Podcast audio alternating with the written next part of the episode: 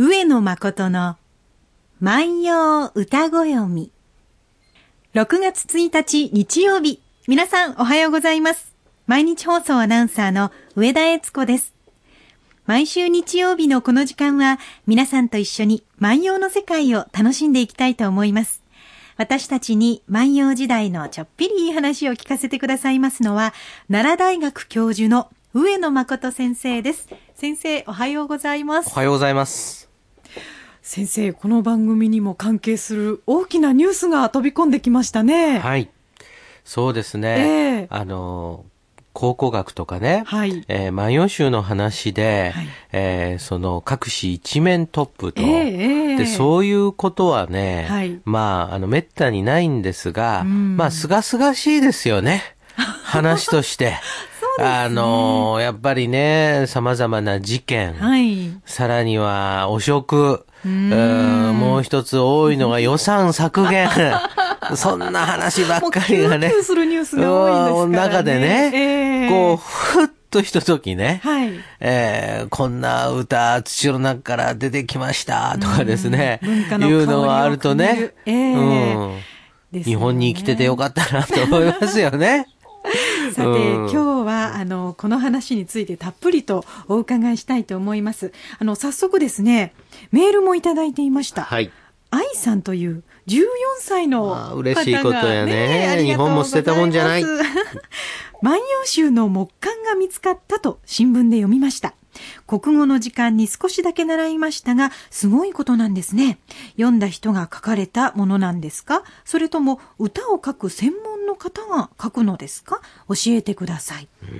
といただいています。難しいな まあ今回はもう皆さんもご存知だと思うんですが、あの、信楽宮の跡とされる宮町遺跡から木簡が出てきました。で、そこに、えー、朝香の、朝香山の歌と何わずの歌。この2種が書かれていて、万葉歌が書かれた木簡が見つかったのは初めてだということで大きなニュースになりましたが、うん、どうなんですか？読んだ人が書かれたものなのか。うん。そこまで分かってるんですか？そうですね。えー、えー、まずね、出てきたのはね、えー、まあ、木簡というものですね。えー、えー、古代は紙が貴重でしたから、はい、木に様々な字を書くということがあります。うん、えー、紙だと腐ってしまいますが、はい、木だとですね、えー、水があればですね、はい、えー、水の中で、えー、その木が千年単位で持つということがありますので、それを読むことができるわけですね。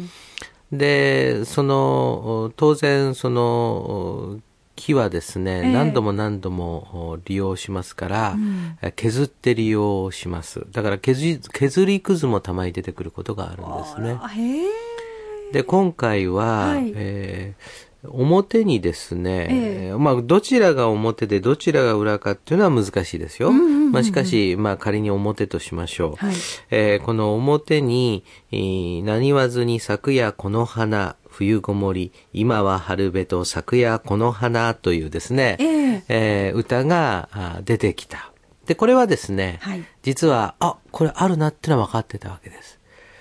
で、ところがですね、はい、うん大阪一律大学大学院教授の坂原十夫先生というね、優しい先生なんですがね、はい、が、裏にも何か書いてあるぞ、もう一度見てみようというので、えー、えー、見てみましたらね、はい、えー、裏にはなんと、万葉集がにもある歌が取られていたと、はい、書かれていたと。えーそうすると、表には古今集仮名書、ちょっと難しいかな。うん、平安時代、えー、平安時代に古今和歌集というですね、はい、歌集が生まれます。授業でも習いました。習いますね。はい、その古今和歌集には、序文がついてるんですね。えー、えー、その序文は、仮名書とマナ書っていうのは二つ書かれてましてね。はい、えー、仮名っていうのはこれまあ、ひらがなで書かれている序文と、えーえー、マナー上っていうのは漢文で書かれている序文がカナとマナってそういう、マナカナちゃんはそこから来てるんですかね。話が飛んじゃいましたけど。なるほどそう。そういう意味があるんですね。マナとカナには。よかったね。これ、この番組のアシスタントをされて、これ知らずに一緒行きましたね。でした。えー、仮に書くのが仮名で漢字を崩したり、漢字の一部で音だけを借りて書くのが仮名で、はい、えー、本当は漢文で書かなきゃいけないから、それがマナー。だから本当の本物の本格的な正式な。えー、仮名は仮の、えー、日常生活で使う、わかりやすいやり方がかな、まなかなちゃん、ね。はい。で、その、古今集の彼女の中にですね、えー、その、何わずに昨夜この花冬ごもり、今春べと昨夜この花というような、この歌と浅香山影さえ見る山の井の、浅き心我が思わなくにというこの歌が書かれていて、はい。これは、歌の父母のようなものですというふうに書かれてるわけです。で、そこでですね、はい、まあ、我々、えー、専門家も、えー、えー、当然学会が終わりましたら懇親会。で、懇親会が終わりましたら、懇親会の一次会。はい、一次会が終わりましたら 二次会。二次会が終わりましたら 三次会。長い一日、ね。長い一日があるわけですね。はい、えー、それで、まああ、みんなでお酒飲みながら、うんまあ、そのね、今まで奈良時代からちょっと奈良時代よりも前の時代で、えー、この、何わずに昨夜この花っていう歌がね、えー、目下に書かれたのが出てきたけれども、はい、えー、まあまさか、それに浅香山の歌がセットで、なんぼ歌の父母って言われても出ることはないわなとか言いながらまあ飲んだりとかですね。はい、いや、そんなのは出ないよなんて言いながら飲んでたのが、夢の話だった。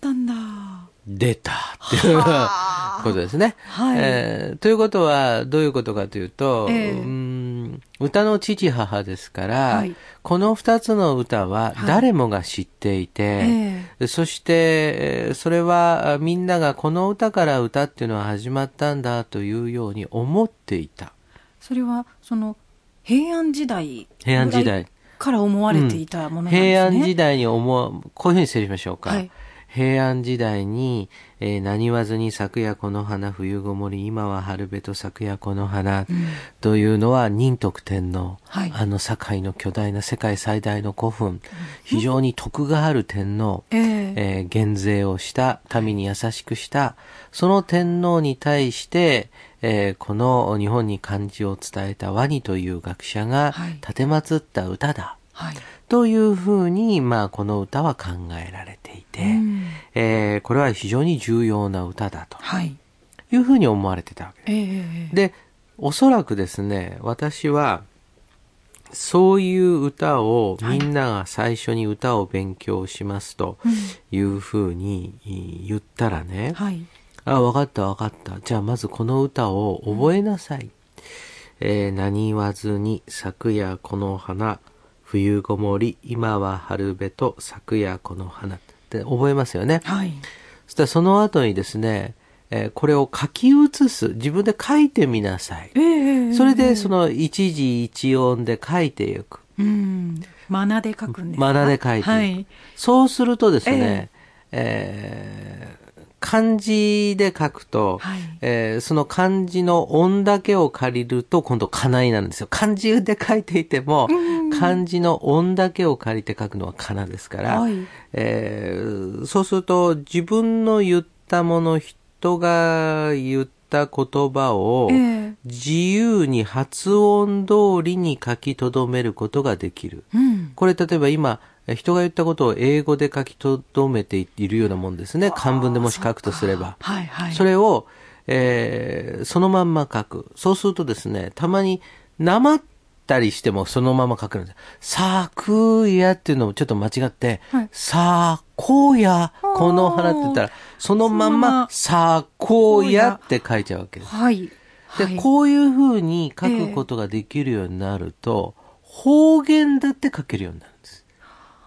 方言だって書けるようになりますから、はい、えー、影さえ見えてっていうのはちょっと東北の人がなまっちゃって、かごさえ見えてっていうふうに言っちゃっても、えー、かごって書くようになるんです。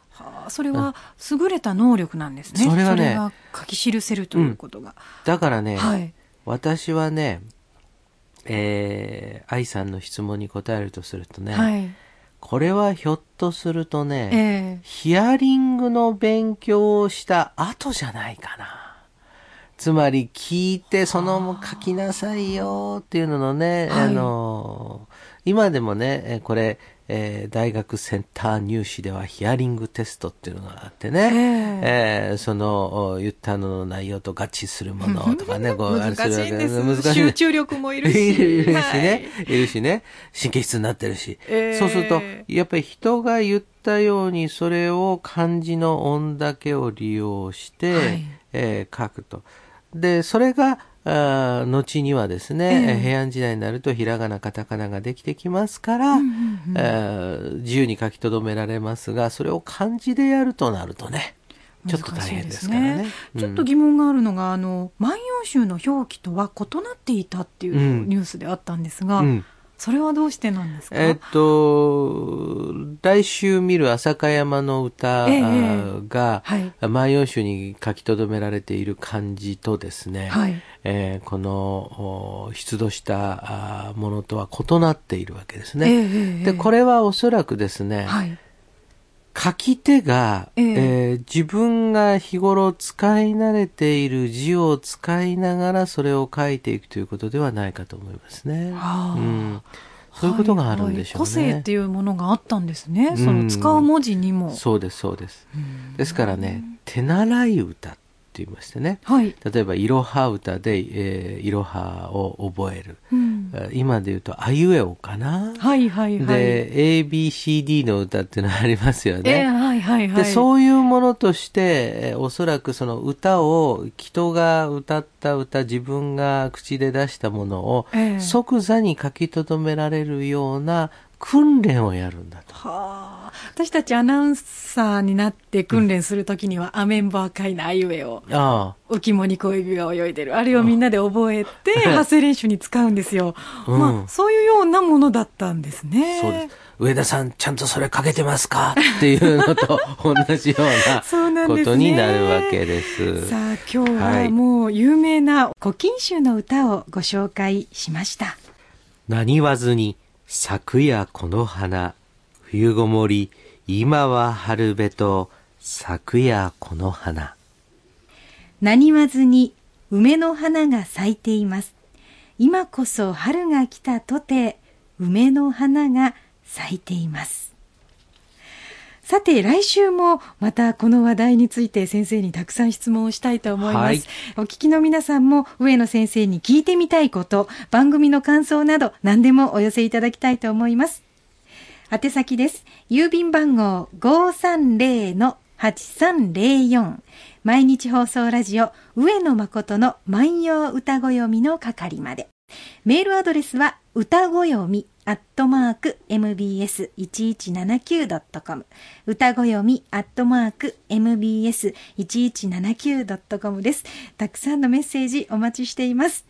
さて、先生、来週は？はい、来週は、はい、この木簡の裏に書かれている歌についてお話ししましょう。はい、皆さん楽しみにしていてください。それでは、また来週です。さよなら。さよなら。